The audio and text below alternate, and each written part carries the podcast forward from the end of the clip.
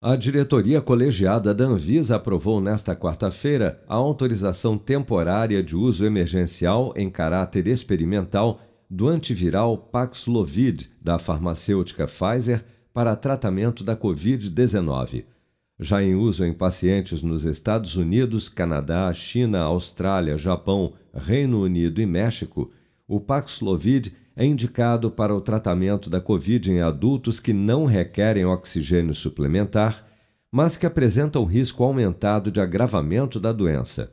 A farmacologista da Unifesp, Soraya Smiley, alerta, no entanto, que, por ser um medicamento novo, o Paxlovid só deve ser utilizado com indicação médica. Este medicamento deve ser administrado, deve ser prescrito somente por infectologistas, pessoas, é, médicos que tenham realmente uma habilitação é, e conheçam bem as interações farmacológicas, as interações medicamentosas com outros medicamentos porque é, é um fármaco novo e que é, pode produzir alguns efeitos quando administrado com outros fármacos. A Anvisa informa que o Paxlovid é de uso adulto, com venda sob prescrição médica e não deve ser utilizado como método de profilaxia pré ou pós-exposição para a prevenção da infecção pelo novo coronavírus. Ainda de acordo com a agência,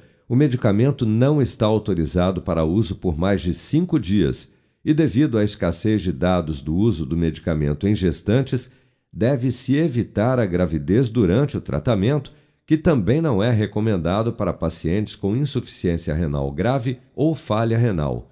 Segundo os totais de diagnósticos confirmados e óbitos por Covid-19 reportados pelos governos estaduais ao Ministério da Saúde,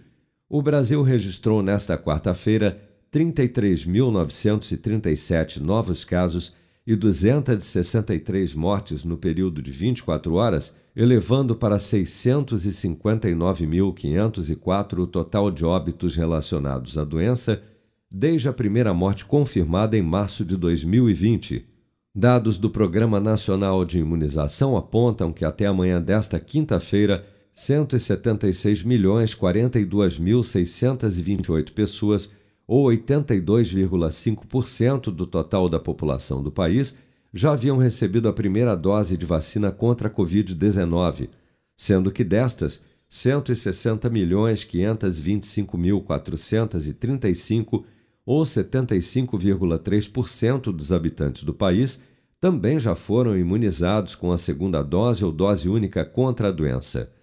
78.038.061 pessoas, ou 36,5% da população, já receberam a terceira dose ou dose de reforço. Com produção de Bárbara Couto, de Brasília, Flávio Carpes.